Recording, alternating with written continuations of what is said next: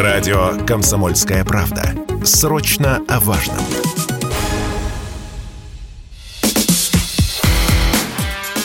Диалоги на Радио КП. Беседуем с теми, кому есть что сказать.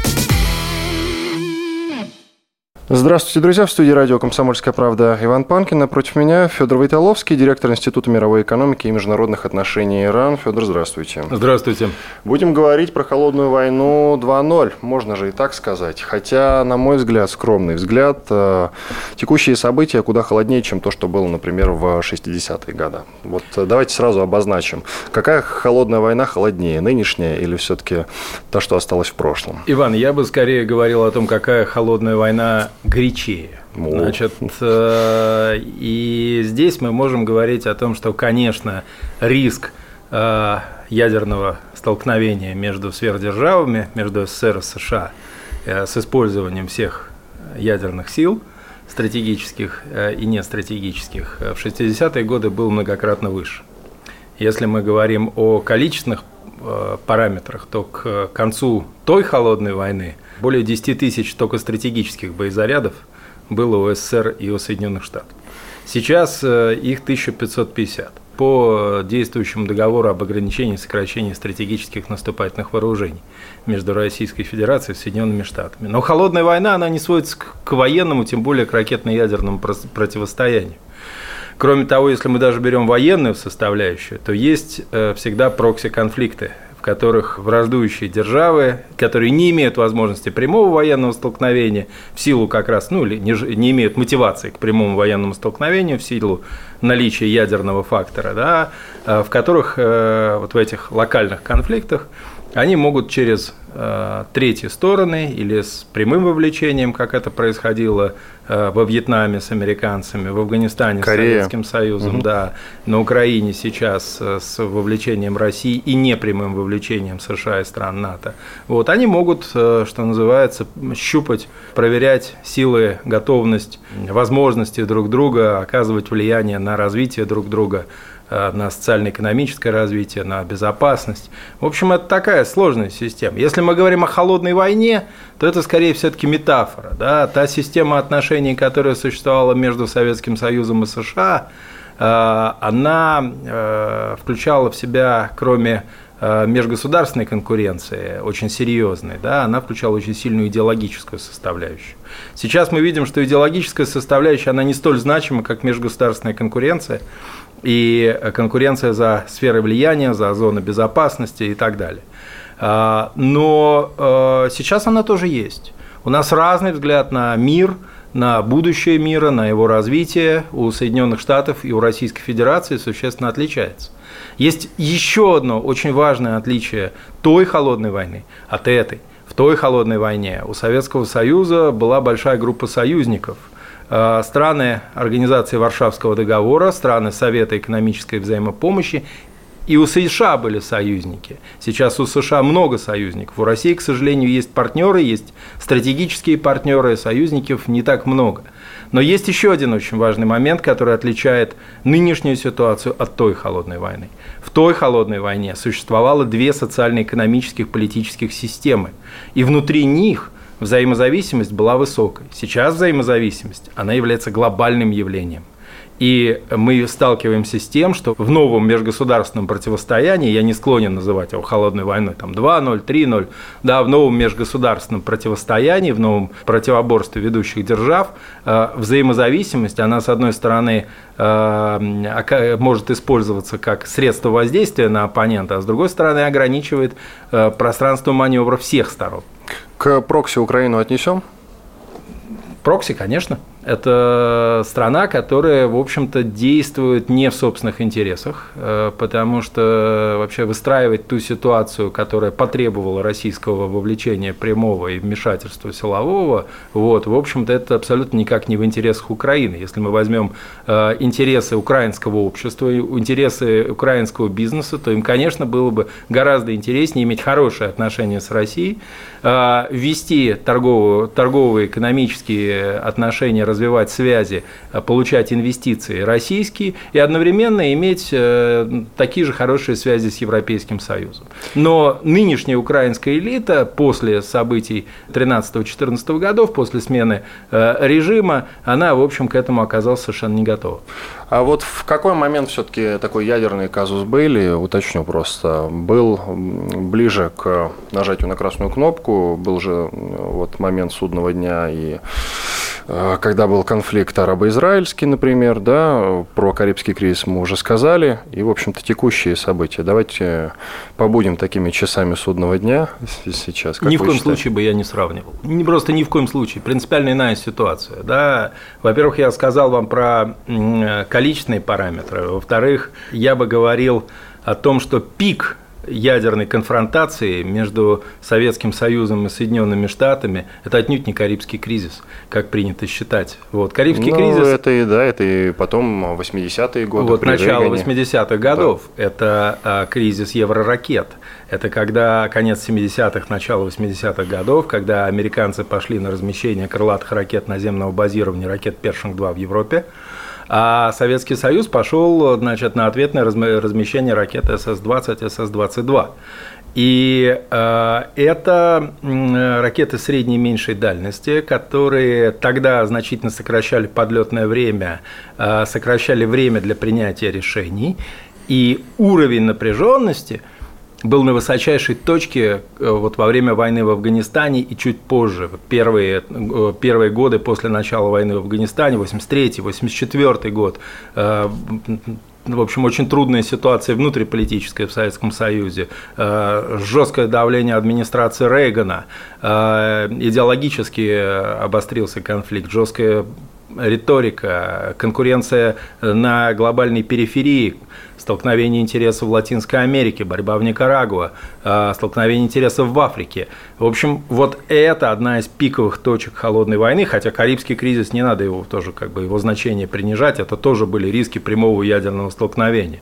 Вот, но по количеству боезарядов накопленных, прежде всего стратегических, но не только стратегических, и носителей, вот тогда мир находился э, в очень опасной точке.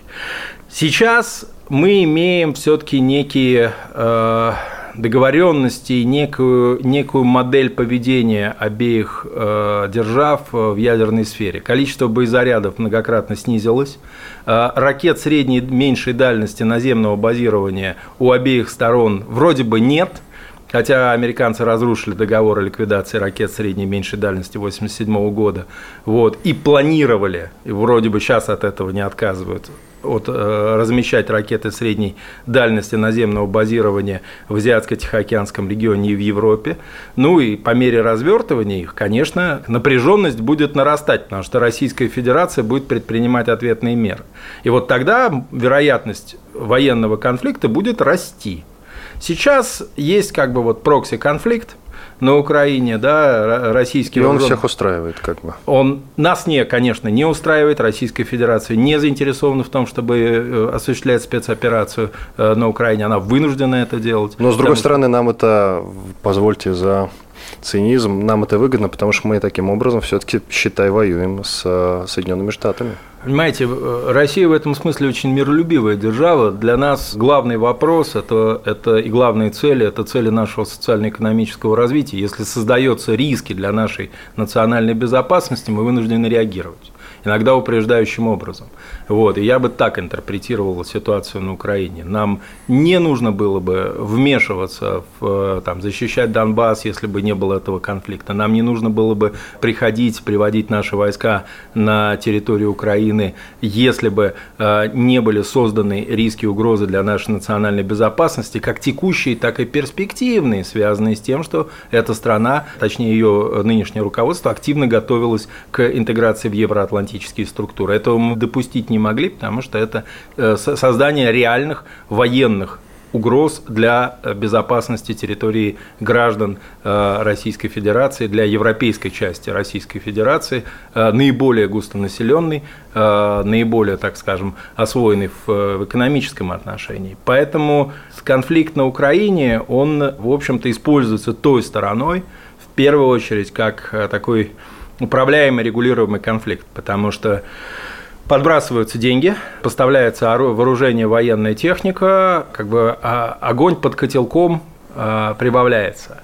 Да, если американцы поймут, что Киев находится на их союзники поймут, что Киев, э, киевский режим находится на грани коллапса, украинская армия перестает быть боеспособной, да, наверняка они снизят огонь и э, дадут ну, снизят э, уровень поставок вооружений военной техники и финансовой помощи, иной помощи, разведывательной и так далее э, киевскому режиму и дадут возможность Киеву с Москвой начать переговоры или вести через Киев, или самостоятельно вести о судьбе Украины переговоры с Российской Федерацией. Вот. И э, если не выйти на какую-то модель урегулирования, то выйти на режим прекращения огня и заморозки текущей ситуации. Я считаю, что сценарий заморозки, он, к сожалению, более вероятен, чем сценарий урегулирования. Иван Панкин и Федор Войтоловский, директор Института мировой экономики и международных отношений Иран. Делаем небольшой перерыв. После паузы продолжим. Вы слушаете радио «Комсомольская правда». Радио, которое не оставит вас равнодушным. Я надеюсь, что стратегия развития уже переписана. Ну, просто жизнь не оставляет никакого другого выхода.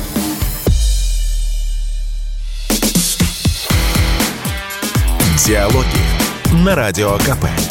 Беседуем с теми, кому есть что сказать. Продолжаем разговор. Иван Панкин в студии. Федор Войтоловский, директор Института мировой экономики и международных отношений РАН. Федор, мы, обсуждая вот холодную войну, в частности, текущую, хотя вам не нравится термин, я так понял, текущую, прошлую, мы перескочили, обсуждали 60-е и 80-е, но перескочили через 70-е годы разрядки. Что сейчас может послужить для такой же вот разрядки хотя бы на десятилетие? Понятно, что друзьями мы никогда не будем с американцами, но может быть хотя бы лет э, на 10 устроим такую передышечку. Тогда разработки в космической сфере нас как-то сблизили. А сейчас что может послужить? Вот коронавирус не спас ситуацию. Смотрите, разрядка возникла, когда уровень конфронтации, который нарастал на протяжении долгого времени, и военно-технической составляющей конфронтации, связанной прежде всего с развитием возможностей СССР и США уничтожить друг друга, или даже э, не используя стратегическое ядерное оружие, осуществить такое военное столкновение в Европе и Азии, которое бы ну, нанесло бы неприемлемый ущерб э, американским союзникам и союзникам Советского Союза, в общем, качественно изменило бы условия жизни, экономической, хозяйственной деятельности в Европе и в Азии. В общем-то, тогда ситуация как раз стабилизировалась вот в этой точке стало понятно, что, в общем-то, прямое военное столкновение обеим сторонам невыгодно, что необходимо договориться о правилах, вот тогда начали формироваться режимы контроля над вооружениями, да, они не создавали ограничения, да, по большому счету, там были количественные потолки, были другие параметры, но они создавали некую систему правил поведения обеих сторон. И кроме того, для разрядки, ведь разрядка развивалась в первую очередь в Европе – если вы возьмете американскую литературу, специально посвященную этому периоду холодной войны, то они всегда говорят и пишут американские авторы о разрядке в Европе. На глобальном уровне конфронтация СССР и США никуда не исчезла. А вот в Европе возникли условия для того, чтобы э, окончательно произошло разграничение сфер влияния. А, не было бы притязаний сторон на сферы влияния друг друга. Хельсинское совещание по безопасности и сотрудничеству в Европе, как его кульминация, подготовка заключительного акта Хельсинского совещания в 1975 году. Это было, была такая стабилизация ситуации и договоренность сторон о том, что в Европе мы больше не делим сферы влияния. Мы можем делить их в Африке, в Америке, в Латинской, в Азии, в Юго-Восточной, хотя там тоже уже произошла стабилизация к тому времени, стало понятно, кто за кого, да, и, и фактор Китая начал укрепляться. Вот. Но в Европе все, мы не делим сферы влияния, мы даем возможность европейским союзникам, восточноевропейским странам, союзникам СССР и западноевропейским странам, союзникам США, мы даем им некое пространство возможностей, понимая, что они заложники ситуации для экономического развития, торгово-экономических связей, а Советский Союз был крайне заинтересован в развитии торгово-экономических связей со странами Западной Европы. Нуждался в технологиях, нуждался в технике, нуждался в, в оборудовании, а страны Западной Европы нуждались в советском э, сырье, прежде всего в углеводородном сырье, в нефти, в газе и в дешевых тоже товарах, э, которые они могли получить из стран СЭФ. Страны СЭФ тоже нуждались в западноевропейских товарах. И, в общем-то, здесь взаимовыгодная была такая ситуация, которая дала возможность потечь тонким ручейкам экономических связей, стабилизировать военно-политическую ситуацию, отнюдь не отменяя возможности прямого военного столкновения в Европе и глобального военного столкновения между СССР и США. Так что, в общем, разрядка – это такая сложная система, в которой все было весьма неоднозначно. Что сейчас может послужить для разрядки? Ну, я думаю, что мы достигнем определенного дна с точки зрения конфронтации, с точки зрения размежевания в торгово-экономической сфере, оно активно идет, причем американцы здесь добились очень многого от своих европейских союзников и партнеров, потому что им удалось нанести удар по самому главному, что они считали для себя угрозой и вызовом очень серьезным стратегическим. Им удалось нанести э, значительный ущерб выстраиванию торгово-экономической взаимозависимости между Российской Федерацией и Европейским Союзом. К сожалению, здесь произошел очень серьезный подрыв связей торгово-экономических, и вот этот вот отказ от российской нефти стран ЕС, перспективный отказ от газа – это только часть картины. Уход европейских компаний с российского рынка – это тоже часть этой картины. А это означает, что это огромные потери инвестиционные, перспективные для европейского бизнеса, огромные потери европейских компаний с точки зрения ухода с российского рынка, но и наши существенные потери, потери нашего бизнеса, наших компаний, которые привыкли работать на европейском рынке и вынуждены сейчас будут переориентироваться на новый рынок. Тут, кстати, еще любопытный момент, даже не знаю, где накануне услышал, оказывается, те бренды, которые сейчас уходят активно из России, да, зарубежные, а ведь э, крупные бренды, это аналог мягкой силы.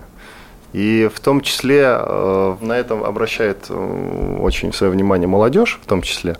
И э, одним из наших ответных ударов может быть создание своих крупных качественных брендов, которые так или иначе, вопреки всему, выйдут на вот, иностранные рынки. Но вот кроме Телеграма я пока вот даже не знаю, чем мы можем похвастаться, в общем-то, наверное, ничем. Или вот я просто чего-то не знаю. Ну, так вот, на вскидку, наверное, ничем. Но создание крупных брендов каких-то хороших, это вот качественный аналог такой мягкой силы, над которой нам сейчас надо работать. И тогда тоже, возможно, наступит некое потепление. Иван, очень хороший вопрос. На самом деле, деятельность крупных компаний, имеющих э, действительно бренды глобальной значимости – это, в общем, действительно одна, одно из направлений влияния страны, ее присутствия на внешних рынках. Но для крупных брендов, тем более глобальных брендов, транснациональных, нужны крупные рынки. Российские бренды, вот вы привели пример Телеграма, но есть там наши компании, там, не знаю, Касперский, имеющие, Кстати, да. Да, угу. достаточно неплохо знают во всех странах, где есть русскоязычный интернет, и не только, знают Яндекс. Яндексы низкие, на самом деле. Не очень высокие показатели, но там, Этим где... поисковиком за рубежом я смотрел даже статистику, им почти никто не пользуется. Там, где есть русский язык, там им пользуются, потому что там, где используется русский язык, э, там все-таки пользуются Яндексом, конечно. Вот. Но э, это, это не единственные бренды. Э, знают Лукойл, знают Роснефть, знают Газпром, ну, в общем, то, чем мы умеем торговать. Знают, э, например, бренды на специфическом рынке, но на, на том рынке, где мы с США реальные конкуренты, это рынок вооружений и военной техники. Э, и там знают российские бренды. Калашников, например. Э, не только непосредственные марки, знают сам Рособоронэкспорт, знают российские марки вооружений и военной техники. И здесь мы тоже неплохо, неплохие имеем позиции. Но Э, специфика ситуации в том, что для нас очень серьезно, для наших компаний российских, искусственно политическими инструментами блокируют сейчас европейский рынок, заблокирован американский, на котором многие пытались работать. И теперь для нас, в общем-то, наиболее перспективные, интересные рынки, на которых действительно э, Российская Федерация может многого добиться, это азиатские рынки, это, рынки, э, это рынок Индии. Огромный. Больше, чем китайский, да. Э, растущий, ну, сопоставимый с китайским. Значит, так по... население там выше уже. Э, это по неофициальным данным. Вот они не проводят перепись, потому что у них могут сильно измениться. Они действительно могут по количеству населения превзойти китайцев. Сейчас у них официально, они пока меньше Китая по численности населения. Вот. Они по неофициальным данным, да, уже там сопоставимые цифры. И индийский рынок очень важный, перспективный, предоставляющий огромные возможности для российских компаний. Я смотрю, что многие российские компании, которые понимают, имеют долгосрочную стратегию развития, идут именно на индийский рынок. Есть китайский рынок, который зарегулированный, трудный, на котором весьма, весьма трудно работать э, иностранным компаниям, но можно и нужно. И здесь российские компании, например, производители продовольствия, последние годы достаточно неплохо стали э, добиваться, укреплять свои позиции. Да. Есть э, рынки стран Юго-Восточной Азии, потрясающие, динамично растущие рынки, есть прекрасные, открытые для нас и э, готовые к сотрудничеству Вьетнам и растущий вьетнамский рынок. Есть страны других стран Юго-Восточной Азии, Индонезия, Малайзия, динамично развивающейся экономики. Есть неожиданные для нас рынки, в том числе Бангладеш, крупные рынки, на которых можно, можно и нужно работать. Бангладеш, э, Шри-Ланка и так далее. В общем, э, есть, э, ну, я, в общем, не, сказал бы еще про страны АСИАН отдельно, но, в общем, это, это важные и перспективные для нас рынки, на которых мы можем получить очень серьезные позиции. И э, формирование глобальных компаний – Э, игра на вот этом большом рынке транснациональных корпораций, раньше она могла вестись прежде всего на западноевропейском и американском рынках, э, и э, все гиганты возникали там. А сейчас мы видим, что гиганты возникают в Азии. Есть гигантские азиатские компании, индийские – там, не знаю, Tata Motors самая известная, там, э, э, китайские компании, которые мы все знаем, и высокотехнологичные, типа Huawei, ZTE, и э, свои марки автомобильные, там, товаров народного потребления, электроники, бытовой техники, в общем, масса брендов, которые стали глобальными брендами за последние 10, 15, 20 лет. У нас есть все возможности для этого.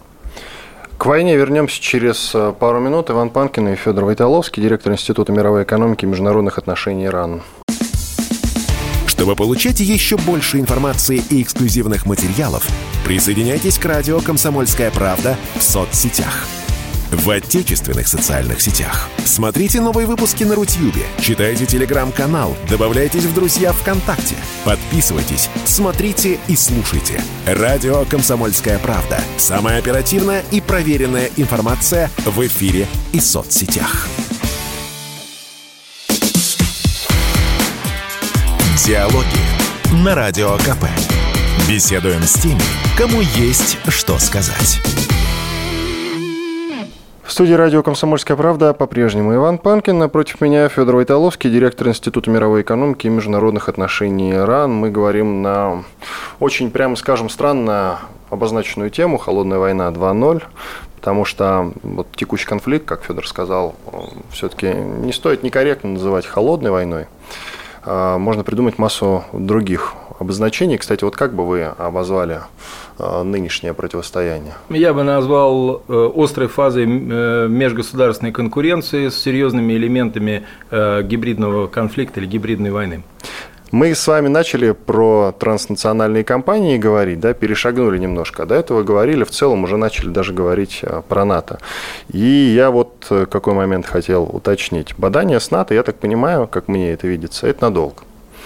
Вот э, сейчас в НАТО, скорее всего, вступят Финляндия и Швеция. Хотя пока у них, опять-таки, бадания с турками продолжаются. Потому что Эрдоган не дурак, он хочет, чтобы ему, перед ним выполняли поставленные какие-то обещания и обязательства. А пока шведы не торопятся, насколько я понимаю. Но меморандум подписан, так что не исключено, что дело все-таки дойдет до того, что шведы и финны вступят в НАТО. Финны уже говорят о том, что, возможно, поставят американскую или не американскую, но натовскую военную базу где-то рядом с границей России. Насколько это, скажите, пожалуйста, для начала вообще вероятно? Ну и далее, как мы будем на это отвечать? Ну, э, во-первых, э, значит, что касается членства Финляндии и Швеции в НАТО, я смотрю, могу вам сказать, что если вы обратите внимание на реакцию российских высших официальных лиц, и президента, министра иностранных дел, ну, в общем, она достаточно сдержанная, потому что… Ну, сказали, будем отвечать. Ну, будем отвечать. Упреждающие удары, я насколько и, понимаю, это, могут нет, нанести. Это, речь идет пока, слава богу, не об ударах, а о размещении сил, об учете в военном планировании и так далее. Значит, что касается Э, Швеции. Э, ну, все прекрасно знают на протяжении многих лет о том, что Швеция, несмотря на вроде бы нейтральный статус, имела э, закрытый договор с Североатлантическим альянсом о взаимодействии в случае военного конфликта, в том числе с Россией. Да, для наших специалистов, аналитиков это вообще не новость. Принципиально ничего не изменится, кроме еще более глубокой интеграции Швеции в военно-политические структуры НАТО и еще больше интеграции Швеции в военно-техническое взаимодействие по линии Североатлантического альянса. А, что касается Финляндии. Ну, вот то, о чем вы говорите, да, о размещении базы, э, это на самом деле такие противоречивые сигналы, которые все-таки посылают, э, естественно, финская элита и, наверное, финское руководство, но, опять же, не через первых лиц, об этом не говорят первые лица. Это, насколько я помню, депутаты э, парламента финского, губернаторы провинции, там руководители провинций финских говорят об этом. Но это, в общем, пока э, не э, на самом высоком уровне высказано. Что касается баз НАТО, ну, строго говоря, когда страна является членом НАТО, да, то ее вооруженные силы, они так или иначе интегрируются в систему воен... единую систему военного планирования Североатлантического альянса. Несмотря на консенсусный принцип принятия решений в НАТО, реально де-факто они становятся подчиненными американской военной инфраструктуре и американскому военному командованию. В большей или меньшей степени. У каждой страны свой уровень автономии. Значит, что касается размещения сил. Сейчас, пока во всяком случае, происходит э, так называемое ротационное размещение сил Альянса э, в странах новых членов. Да, они по ротационному принципу присылают э, туда соединение тех стран-членов Альянса, которые являются старыми членами НАТО, да, в дополнение к тем силам, которыми располагают сами страны. Сейчас, э, э, например, ну там американские, канадские, британские, э, немецкие военнослужащие по такому ротационному принципу размещаются в Прибалтике, в Польше. Значит, если мы говорим о военной инфраструктуре, да, то создание системы противоракетной обороны США в Европе, которая называется системой противоракетной обороны НАТО, да, вот размещение ее элементов, да, вот это вот реальное размещение инфраструктуры американской или так называемой натовской, но де-факто американской. Я сильно сомневаюсь, что финский парламент и общество поддержат что-то, кроме ротационного размещения э, сил стран НАТО. Ротационное размещение представляет определенные угрозы в военном отношении, но это не такие большие Э, соединения. Если мы посмотрим сейчас, вот после Мадридского саммита э, Североатлантического альянса, там раньше размещались э, соединения батальонного размера, сейчас значит, они переходят к размещению бригад 3000 человек и более, это достаточно серьезные соединения, если это высоко подготовленные технически оснащенные э, силы, э, которые сменяют друг друга по ротационному принципу, э, значит, заменяя, там, предположим, немецкие заменяются соединения или смешанные на американские, американские на канадские и так далее. Что для нас принципиально важно и что для нас представляет, конечно, на перспективу существенную угрозу? Если на территории Швеции и Финляндии будет размещена инфраструктура систем предупреждения, систем слежения, систем противоракетной обороны, если э, в новых странах-членах НАТО будут размещены э, ракеты средней и меньшей дальности, в том числе способные нести ядерное оружие. И насколько это вероятно? А, Все будет зависеть от э, динамики конфронтации Российской Федерации с Соединенными Штатами, со странами Запада. Я бы не считал э, такой сценарий маловероятным в десятилетней перспективе, если текущий уровень конфронтации стабилизируется на годы. Я думаю, что здесь будет тогда и размещение ракет средней дальности наземного базирования, дополнительное размещение, увеличение э, присутствия сил морского базирования, в том числе способных нести ядерное оружие, возможные размещения систем, элементов э, противоракетной обороны, которая раньше вроде бы называлась, э, что говорилось о том, что э, она против иранских ракет или северокорейских в Азии. Теперь открыто говорится о том, что эта система будет направлена на сдерживание России и Китая. Вот э, если это будет происходить, то мы увидим гораздо более высокий уровень эскалации напряженности в военной сфере, э, чем мы видим сейчас. И, естественно, Российская Федерация вынуждена будет отвечать. Вот если динамика текущего конфликта будет такова, что стороны пойдут Э, на дальнейшее усиление конфронтации, то мы увидим еще больший уровень напряженности в военно-политической сфере, э, который, конечно, будет сказываться на всех сферах, на экономической, на технологической, на социальных контактах, на гуманитарной, культурной сфере, науке, образовании. В общем, мы поедем дальше на том поезде, на который не мы покупали билеты, но купили для нас, и мы едем вместе с теми, кто их купил. Вопрос не столько от меня сейчас, сколько от тех людей, чьи комментарии я периодически читаю вот в интернете под нашими видео, видео на нашем канале в YouTube. Ну и частенько вижу там в некоторых телеграм-каналах вот такой момент. Э, вопрос а чего мы этим добились, если э, граница с НАТО сейчас существенно увеличилась? Значит, во-первых, страна с э, неурегулированными территориальными спорами не может стать членом Североатлантического альянса. Мы так или иначе заблокировали членство Украины в НАТО на десятилетия вперед. Украину никто в НАТО не примет. Это значит, что мы так или иначе отодвигаем зону соприкосновения в случае военного конфликта с э, силами Альянса, отодвигаем на сотни километров э, на э, юго-запад и на запад. Это очень существенный момент. Вот, в военном отношении это существенный момент с точки зрения военной безопасности. Мы обеспечиваем свою военную безопасность. Второе – Российская Федерация показала, что э, нельзя дальше оказывать давление на нее с точки зрения э, выталкивания России из сферы своих интересов. То есть теперь однозначно понятно, что Россия может использовать все средства, включая силовые, для противодействия дальнейшему расширению сферы влияния США в Европе и дальнейшему расширению Североатлантического альянса.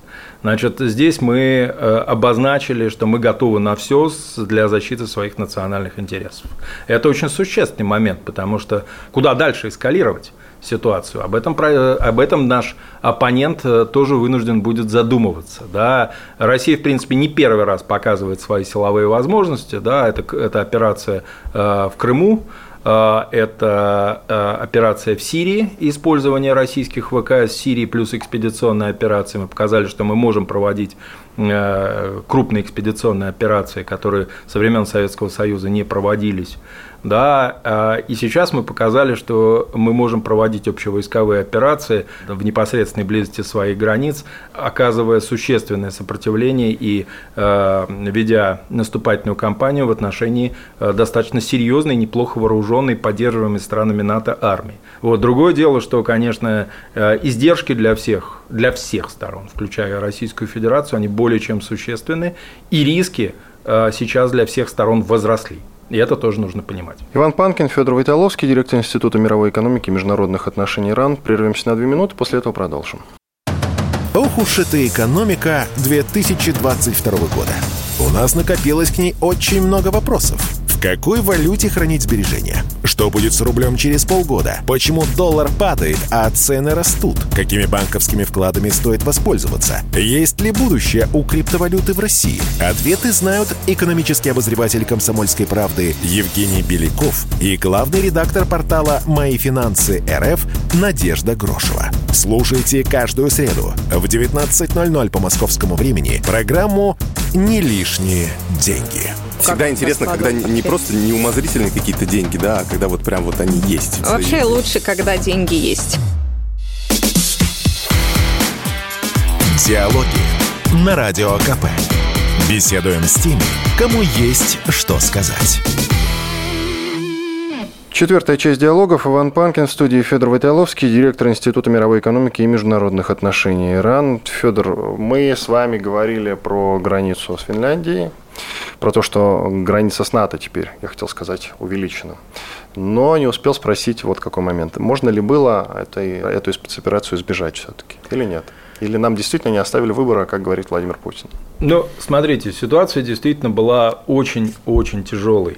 Потому что э, когда люди на Донбассе обозначили свою позицию, они ведь не требовали с самого начала сецессии, они не требовали самостоятельности политической, да, они говорили о том, что они хотят иметь права внутри Украины.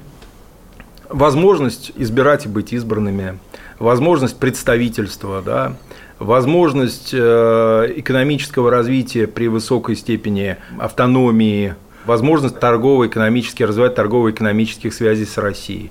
Но э, Киев это не устраивало очень серьезно, и вновь пришедшую власть в Киеве, потому что, ну, так об этом открыто говорят многие украинские эксперты, Донбасс и еще раньше Крым были вирусом внутри э, украинской политической системы. Потому что в парламенте Э, в Раде депутаты Донбасса, э, партии регионов тогда, депутаты из Крыма, э, коммунисты, они всегда голосовали не в пользу тех законопроектов, которые предполагали более глубокую интеграцию Украины с Европейским Союзом и с евроатлантическими структурами, с НАТО. Они имели свою позицию по вопросу об ассоциации с ЕС. Они имели свою позицию по вопросам э, торгово-экономических и иных связей с Россией. Да, они качественно меняли процесс принятия решений на Украине. Это было неприемлемо. Строго говоря, э, несмотря на то, что вот официальный Киев провозглашает борьбу за Донбасс, за значит, освобождение Донбасса от так называемой российской оккупации, киевскому режиму нынешнему Донбасс не нужен вот, и не был нужен с 2014 года. Вот.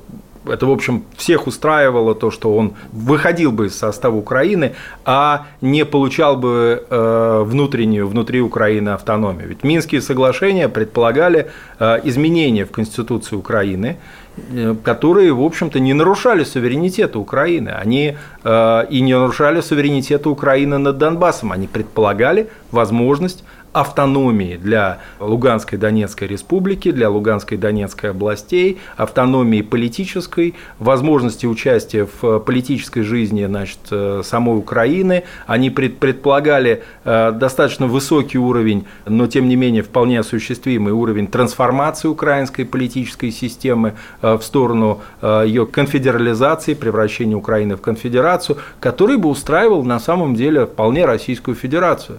Вот Крым – это одна из история, Донбасс – это другая. Так говорилось российским руководством с 2014 года. Но ситуация изменилась. Мы видели, что э, российское руководство видело, что киевский режим недоговороспособен, а Соединенные Штаты и их союзники, прежде всего сами Соединенные Штаты, потому что европейцы, французы, немцы предпринимали какие-то усилия э, для того, чтобы э, ну, как-то реализовать минские договоренности.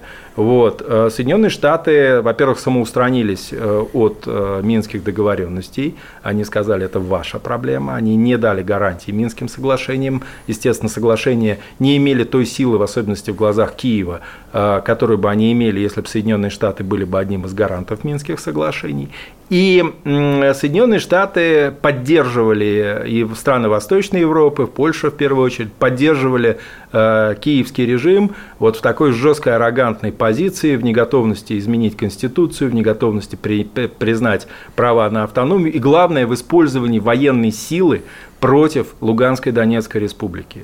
Э, в жесткое использовании военной силы, в э, ударах, которые наносили ущерб гражданской инфраструктуре, приводили к гибели мирного населения. В общем-то, Российская Федерация ждала, пыталась э, в различных форматах, а действительно пыталась российское руководство выйти на, формат, на, на форму регулирования. Здесь были разные движения, разные усилия. Там Дмитрий Николаевич Козак огромную работу провел. Был нормандский формат, были был Минский процесс, но, в общем, э, ничего не удавалось, и та сторона просто блокировала любые инициативы и усилия, и э, в конце концов терпение российских властей лопнуло. Ну и на десерт, конечно, разговор про однополярность, такая слэш многополярность. Владимир Путин с 2008 года или 2007, когда там была Мюнхенская речь? В 2008 году? В 2008 году. Стремится, по крайней мере, обозначил еще тогда вот этот момент. Да, обозначил да. тогда еще этот момент. И с тех пор периодически возвращается к этому вопросу. Ну и далее Лавров тоже периодически говорит про многополярность. Соединенные Штаты все-таки, как вы считаете, теряют свое могущество или рано об этом говорить? Это все пустой разговор. Значит, смотрите, это один из самых таких сложных вопросов, потому что, с одной стороны, э, Российская Федерация с э, конца 90-х годов, э, и здесь ключевую роль сыграл Евгений Максимович Примаков, бывший директор нашего института, а затем значит, человек, который был одним из архитекторов внешней политики суверенной России. Евгений Максимович Примаков всегда говорил о необходимости формирования более справедливого, более сбалансированного, полицентричного как он говорил, или многополярного миропорядка. Для американцев стало понятным, что риск формирования такого миропорядка, он, в общем, снизит абсолютное влияние США в различных сферах, в экономической, политической, в сфере военной, политической, технологической, и, в общем, создаст условия для того, чтобы США, да, были, имели бы очень серьезные позиции э, во всех этих сферах, но не были бы демиургом, не были бы той страной, которая выстраивает миропорядок. После окончания Холодной войны у американской элиты и руководства были амбиции сохранить глобальное лидерство, доминирование США на неограниченно долгую перспективу. А вот развитие китайской Китайской Народной Республики, развитие Российской Федерации, как самостоятельных, суверенных государств со, со своим взглядом на мир, со своим э, видением и э, процессов экономической глобализации, и э, своей роли в них, в общем, конечно, было стратегическим вызовом. Сейчас Соединенные Штаты по-прежнему сохраняют свое глобальное лидерство в финансовой сфере – в технологической сфере, в военной сфере в значительной степени, но очень серьезные вызовы брошены им. И США, а, американское руководство прекрасно понимает, что для того, чтобы сохранить свои господствующие позиции, э, нужно действовать максимально жестко, и мы с этим сталкиваемся. В экономической сфере Россия это почувствовала более чем кто-либо другой, это политика санкций. Китай чувствует технологические ограничения и выдавливание китайских высокотехнологичных компаний с американского, с европейских, с азиатских рынков и колоссальное давление. Мы сталкиваемся с Соединенными Штатами в военной сфере на Украине. И, в общем, конечно, если мы будем говорить об э, относительных э, показателях, то американское могущество явно проходит период очень существенной эрозии. Сколько эрозии это продлится, это большой вопрос. Во многом это будет зависеть от того, как будут себя вести не только Россия и Китай, как страны, которые не согласны с, америка... с нынешней моделью американского э, господства, да, но как будут вести себя третьи страны, новые э, экономические лидеры, такие как Индия, такие как страны Юго-Восточной Азии, насколько э, будет готова Европа и страны Европейского Союза э, к реальной стратегической автономии, о которых они э, говорили на протяжении многих лет, но которая показала свою полную несостоятельность в нынешнем украинском кризисе. Поэтому я все-таки думаю, что элементы полицентричности, они будут в системе международных отношений укрепляться. Но это не отменяет стремление США сохранить свое глобальное глобальное господство на долгосрочную перспективу. А какую модель, только коротко, пожалуйста, какую модель международных отношений вы видите в будущем? Биполярную, возможно, многополярную? Значит, это... Или по-прежнему однополярную? Э, я небольшой сторонник вот этих вот полярных концепций, потому что они всегда от лукавого, они всегда реально искажают картину. Но э, мы имеем э, очень серьезную тенденцию к новой биполярности. С одной стороны, Россия и Китай с другой стороны США, в этой, США их союзники, в этой модели не обязательно сближение в военной сфере, военно-политической России и Китая, но такой вариант возможен. Да, а, и при этом в экономической сфере, в технологической мы будем иметь все более полицентричную систему. И новые очаги развития, страны, новые лидеры экономического, э, технологического э, сектора, они будут, конечно, оказывать возрастающее воздействие на вот эту глобальную экономическую взаимозависимость, и это будет приводить к дальнейшей трансформации вот этой вот пока формирующейся биполярной системы э, и трансформации э, подходов к американскому лидерству, вот, но и будут существенно эти процессы влиять на выбор приоритетов внешнеполитических России и Китая. Но на ближайшую перспективу все останется как есть. На ближайшую перспективу мы видим, э, что элементы конфронтации по-прежнему нарастают, и элементы новой биполярности укрепляются. Mm, укрепляются все-таки. Все понятно. Иван Панкин, Федор Войтоловский, директор Института мировой экономики и международных отношений РАН. Федор, спасибо большое. Спасибо вам. До свидания. До свидания. Диалоги на Радио КП. Беседуем с теми, кому есть что сказать.